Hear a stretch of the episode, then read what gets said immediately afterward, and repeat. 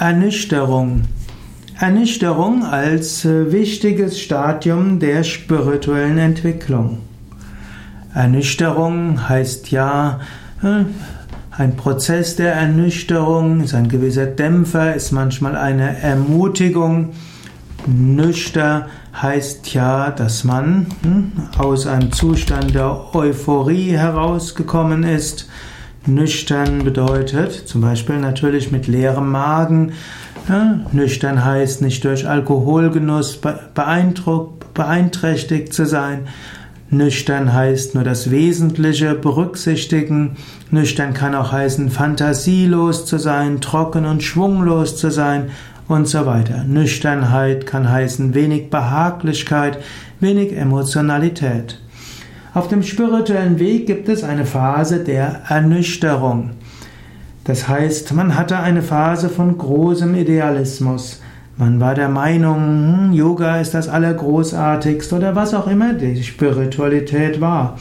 Man war der Meinung, man müsste nur regelmäßig praktizieren und dann wird Gott schon kommen. Vielleicht hat man großartige Erfahrungen gemacht, Erfahrungen von Liebe, von Herzensöffnung, vielleicht sogar von Gottes Erfahrung, vielleicht große Energieerfahrungen, Visionen gehabt. Vielleicht hat man in der Gegenwart eines spirituellen Meisters, einer Meisterin oder eines Lehrers große Herzensöffnung gehabt. Und dann kommt irgendwann die Ernüchterung. Vielleicht stellt man fest, dass der, den man in so großem Maße geschätzt hat, dass der auch menschliche Eigenschaften hat, dass der auch emotionale Probleme hat, nicht so vollkommen ist, wie man erhofft hat. Vielleicht stellt man ernüchtert fest, dass in, Ashram, in dem Ashram, in dem man hineingegangen ist, die Menschen nicht ganz so freundlich miteinander umgehen, wie man es erhofft hat. Vielleicht stellt man fest, dass man selbst noch so viele Probleme hat und dass man zwar gedacht hatte, dass man jetzt über vieles hinausgewachsen ist, dass man aber doch noch so viel zu tun hat. Vielleicht ist man auch ernüchtert, dass die eigenen Praktiken nicht immer so tief und freudevoll wirken, wie man es gedacht hat.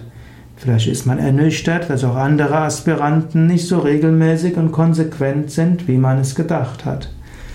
Diese Phase der Ernüchterung und immer wieder neue Phasen der Ernüchterung sind große Phasen der Prüfung im Leben eines Aspiranten. Sie sind heilsam und sie lassen einen Menschen wachsen. Spiritueller Weg ist nämlich nicht nur eitel Freud und Sonnenschein und geht auch nicht ein paar Monaten und in ein paar Jahren.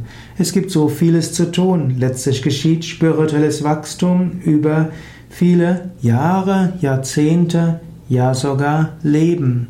Und die Illusionen, die man sich gemacht hat, be bekommen öfters einen Schock. Desillusionierung und Ernüchterung ist daher heilsam und wichtig. In diesem Sinne, wenn du Ernüchterung erfährst, dann gib nicht die spirituellen Praktiken auf. Das Zweifel nicht die Überhand nehmen in dir, sondern geh den Weg danach mit mehr Freude an, aber auch mit mehr, man könnte sagen, mit mehr Gelassenheit, Ruhe und Einfühlsamkeit. Über Ernüchterung wächst dann auch größeres Verständnis. Und dann geh schrittweise wieder von vorn, wieder weiter. Verliere aber auch nicht deinen Enthusiasmus. Phasen von Nüchternheit und Enthusiasmus wechseln sich letztlich ab auf dem spirituellen Weg.